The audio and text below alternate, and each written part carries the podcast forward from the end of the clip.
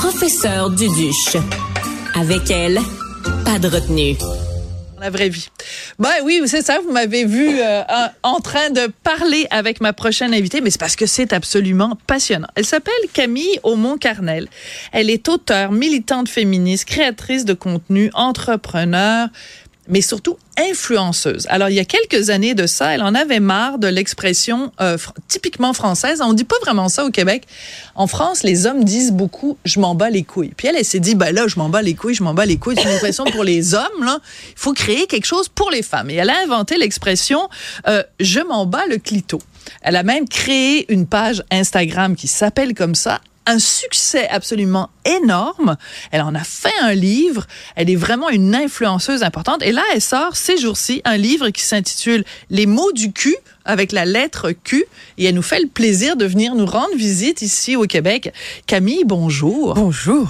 Alors, c'est important de faire ce petit rappel historique pour les gens ici euh, au Québec parce qu'en France, vous êtes une méga vedette. Ici, ah, les mêmes, les gens vous arrêtent dans la rue en disant ah c'est vous, je m'en bats le clito. Absolument, c'est devenu quelqu'un maintenant. Je m'en bats le clito. vous vous appelez clito, c'est quand même assez rigolo. Est-ce que c'était vraiment si important que ça euh, de, de trouver un pendant féminin à cette expression que les Français utilisent vraiment beaucoup? Ouais, c'était. Alors pour moi, c'était important. Je sais pas si l'enjeu c'était de trouver le pendant féminin. Le l'enjeu c'était surtout de trouver des expressions dans lesquelles je me sens à ma place et je me sens considérée. Moi, je suis pas dans une opposition masculin versus féminin. L'enjeu c'est pas celui-ci. L'enjeu c'est de créer des expressions dans les dans lesquelles je me sens à l'aise, de créer des expressions dans lesquelles je me sens considérée, de trouver des expressions dans lesquelles j'ai l'impression de pouvoir communiquer en expressant une certaine réalité qui est la mienne. Mhm. Je, je suis pas du tout sur une volonté polarisante d'opposer le masculin avec le féminin. Par contre, c'est vrai que très vite, je me rends compte que les expressions que j'utilise au quotidien sont quand même très genrées, ouais. parlent essentiellement des attributs masculins et que du coup, il y a quand même un accès aux expressions, un accès à la vulgarité qui du coup est très éloigné pour les femmes. Donc, je, quand je commence d'abord ça se passe dans mon intimité, c'est-à-dire qu'au quotidien je commence à dire je m'en bats les clito au lieu de je m'en bats les couilles. et deux semaines après je crée ce compte Instagram parce que je suis chez un de mes, mes amis et que j'ai trois euh, potes euh, masculins en train de, de, parler de jouissance féminine qui racontent euh, quand même assez n'importe quoi. Ouais. Et donc sur un coup de tête, je me dis waouh, non non non non, pas possible. Vous savez quoi? Vous, Je, je m'en bats le clito en fait. Et je crée cette page. Très drôle. Et une punch, deux punch, trois punch. Et moi qui pensais raconter ma vie sexuelle, je me suis rendu compte que je racontais la vie sexuelle de centaines de milliers de femmes. Oui, parce que vous racontez plein d'anecdotes. Par exemple, euh, bon, quand vous appelez des punchlines, c'est des petites phrases courtes qui résument quelque Exactement, chose. Exactement, les punchlines, c'est des phrases courtes qui peuvent se lire en moins de 10 secondes. Faut quand même savoir que sur les réseaux sociaux, notamment Instagram, le temps d'attention c'est 4 euh, secondes en moyenne par poste. Oui, un euh, écureuil avec un espresso, là, c'est à peu près nous sommes d'accord. Comme ça, ça, ça. La, personne Donc, faut catcher très vite l'attention si on veut faire passer le message. Voilà. Alors, pour vous raconter, par exemple, euh, qu'à un moment donné, vous êtes regardé dans le miroir pendant l'orgasme et vous avez, et vous dites, même le, même le miroir est parti à rire. Pourquoi c'est si drôle que ça de vous regarder euh, jouir, euh, Camille? En fait, déjà, là, ce qui est très drôle, c'est qu'en fait, on, on, fasse le récap des punchs que j'avais complètement oublié. Mais, mais c'est ça que ça sert de venir au Québec. Ah non, mais non, mais merci, merci pour cette rétrospective, en fait. Euh, oui, en fait, moi, le sujet avec ces punchs, c'est déjà de faire preuve quand même de beaucoup d'autodérision de dire des choses et de révéler des réalités qu'on vit pour la plupart beaucoup et qu'en fait on n'expose jamais. L'enjeu c'était comment est-ce que je peux passer de l'intime au public? Comment est-ce qu'en mm. fait tout ce qui se passe dans mon intimité, donc tout ce qui se passe de façon cachée, je peux à un moment donné l'exposer sur les réseaux sociaux? Pas pour une question d'ego, pas pour une question de polarité, pas pour une question de provocation, mais juste pour une question de représentation. Moi, l'enjeu à la base, c'était qu'en fait, toutes ces femmes se disent, en fait, je suis normale. Voilà. Il n'y a pas que moi qui vis ça. Il n'y a pas que moi. Je suis normale. D'accord.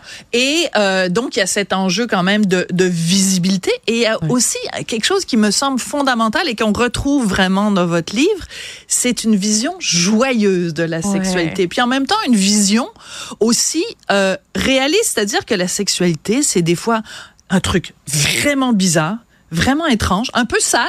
Vous, vous utilisez l'expression dans votre livre, vous dites... Attendez, faire du sale. Ah oui, faire du sale. Alors ça, j'adore ça. Expliquez-nous hein. expliquez ce que c'est, euh, pour ceux qui n'ont pas lu le livre, évidemment. Faire du sale, c'est quoi? Alors, faire du sale, c'est une expression qui emploie le mot sale, mais dans un, dans un but et dans un enjeu positif. D'accord. Quand je dis faire du sale, c'est euh, ramener la sexualité à quelque chose qui n'est pas forcément la propreté. On doit être, rien ne dépasse, on est dans les lignes, il faut pas faire des bruits bizarres, il faut pas faire des visages bizarres, euh, tout va être hyper hygiéniste. Moi, je ramène la sexualité à déjà un acte hyper naturel, à quelque un chose peu qui se animal. passe, un peu animal. En fait, on est quand même des mammifères, rappelons-le. Bah oui.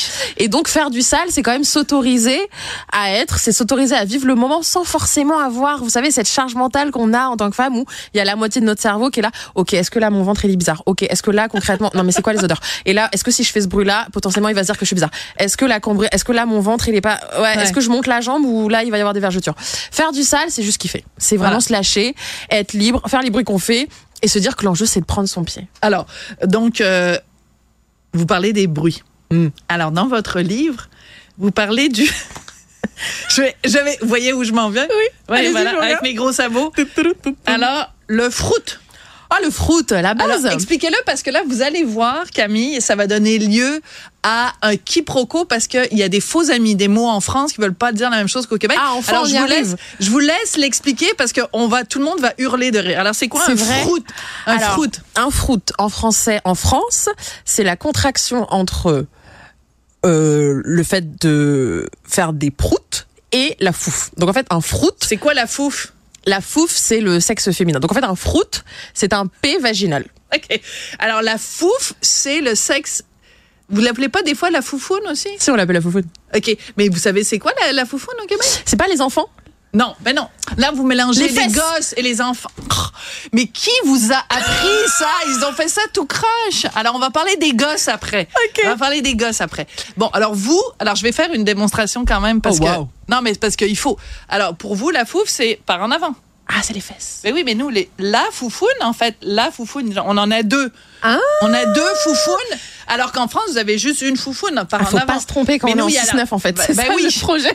Alors, parce que si vous voulez dire que nous, ici, il y a des foufounes qui font des proutes, ben, c'est, oui, c'est logique, parce Ah que oui, c'est on par va là qu'ils en sortent les proutes. rien inventé en fait. Bon, voilà. D'accord, ok. Alors, bon, ça, on J'ai a réglé compris. la question de la foufoune, des foufounes, chez nous, au pluriel, qui sont au singulier en France. Merci pour Alors, la question cours. des gosses. Vous, les vous gosses. appelez les gosses les enfants. Hmm. Nous, les gosses, c'est les testicules.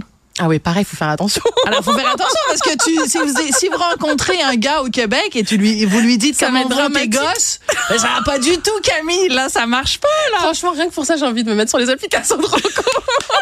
Ah oui, mettez-vous sur Tinder. juste, juste pour vivre ce moment-là et pouvoir vous raconter comment ça se sera passé. Mettez-vous sur Tinder au Québec. Non, mais c'est très amusant parce que le même mot, c'est fou, hein. On fait juste traverser l'Atlantique. bah, bah, ça en dit. En fait, c'est une langue commune, mais quand même avec une, avec euh, déjà des des distinctions qui sont très claires et puis surtout une une culture qui est différente mais c'est tout l'enjeu je pense Ouais. que quand, quand on est auteur autrice euh, faut pas mettre beaucoup d'ego dans ce qu'on dans ce qu'on écrit c'est-à-dire qu'à un moment donné moi quand j'écris j'assume que Tant que le manuscrit est entre mes mains, mon propos m'appartient. J'assume aussi qu'à partir du moment où ce n'est plus le cas, il appartient aux personnes et aux lecteurs et aux lectrices pour une durée indéterminée. Moi, si on m'avait dit il y a quelques mois qu'il allait aussi arriver ici au Québec, je l'aurais pas forcément cru. Hmm. Mais je pense que toute la beauté, c'est bah en fait, on verra bien quelle vie il aura, on verra bien Voilà. comment est-ce qu'il sera euh, euh, appri- enfin, apprivoisé, comment est-ce qu'il sera euh, euh, lu et, et en fait euh, par les autres personnes. Et ce que je trouve intéressant, c'est que moi j'arrive avec une démarche en France qui est très claire, avec une intention qui est très claire, où je me dis Ouais. il va y avoir la moitié des mots qui sont des expressions qui existent déjà, et puis ensuite de façon très très claire, je vais pouvoir en inventer d'autres. Et puis finalement, je me rends compte que j'arrive ici et que c'est presque que des expressions qui sont inventées. Donc en fait, on est sur quelque chose de complètement différent.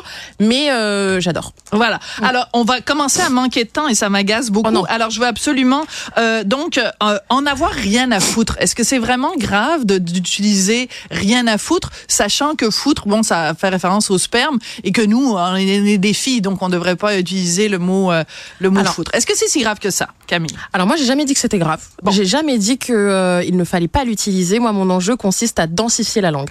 Le sujet n'est pas de dire il ne faut pas parler comme ça. Qui suis-je moi pour dire aux gens comment est-ce que vous avez envie de parler? D'autant plus quand c'est des expressions qui sont installées depuis si longtemps. Moi, mon but et mon propos consiste à dire on peut créer d'autres expressions qui veulent dire d'autres réalités. Le but n'est pas d'opposer. Le, le but. Moi, je dis que la langue française est sexiste, mais quand je le dis, c'est d'un point de vue racinaire, d'un point de vue de 5000 ans de patriarcat, de, des messages qu'elle qu'elle porte. À un moment donné, moi, mon but quand j'arrive avec, avec un livre comme celui-ci, c'est pas d'opposer, c'est de se dire. En fait, si on a rien à foutre, on devrait aussi laisser autant d'espace à n'avoir rien à mouiller.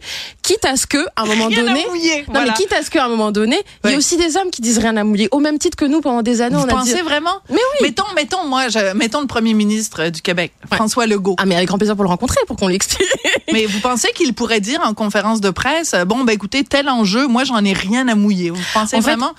Vous- Le, Oui. le sujet c'est même pas ça, le sujet c'est que est-ce qu'il dirait j'en ai rien à foutre Ah non. Bah Alors, voilà. il faudrait, Donc- donc, un humoriste, mettons, qui montre, Bah oui, qui monterait sur scène. Oui, il faudrait qu'il dise rien à mouiller. C'est pas, il faudrait, c'est, il faudrait qu'à un moment donné, s'il veut dire autre chose que j'en ai rien à foutre, il puisse avoir la possibilité de le faire. Au même titre que nous, pendant des années, on a dit je m'en bats les couilles, mais qu'aujourd'hui, dans les cours de récré en France, il y a des petites filles qui disent je m'en bats le clito, il y a des hommes aussi qui disent je m'en bats le clito, sans que ça pose problème. Alors ça, c'est fascinant le clitoris parce que jusqu'à il y a quelques années, on ne savait pas exactement à quoi ça ressemblait. Ça, c'est quand même, c'est complètement débile. Oh, att- et je veux pas vous laisser partir sans que vous ayez expliqué à, euh, aux gens qui nous écoutent et qui nous regardent faire un Pollock, donc une référence quand même au peintre américain Amen. qui faisait du dripping. Amen. Paix à son, paix à son ah âme. ouais, il ah ouais, être en train de se retourner Pollock. dans son. Alors faire un Pollock, vous savez, c'est le moment où vous avez vos règles que dans le livre, moi je renomme irrégulières parce que je ne sais pas vous, mais il y a rien de régulier dans cette histoire. Faire une Pollock, c'est le moment où en fait on a particulièrement gardé un tampon pendant longtemps et on arrive en fin de journée, on décide enfin de l'enlever. En fait, en l'enlevant, on éclabousse absolument partout. Voilà. Les murs qui étaient blancs deviennent rouges, la cuvette qui était blanche devient rouge et on se retrouve avec une direction artistique assez proche de celle de Pollock.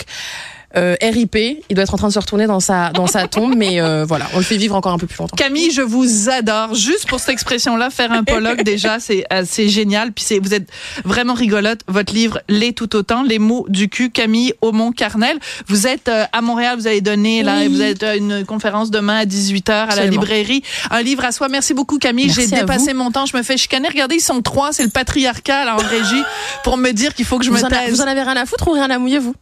Ah, bonne question. Ah, ça bégaye là. La réponse, Ah, à- ah, ah, on va ah. demander aux gars. Faites-nous signe si vous aimez l'expression rien à mouiller. Ils ont pas. Ils aiment Comment ça. ça, Non. Ils aiment ça, je m'en bats le clito. Merci beaucoup, les amis. Au revoir, Merci Camille. vous, au revoir. Merci.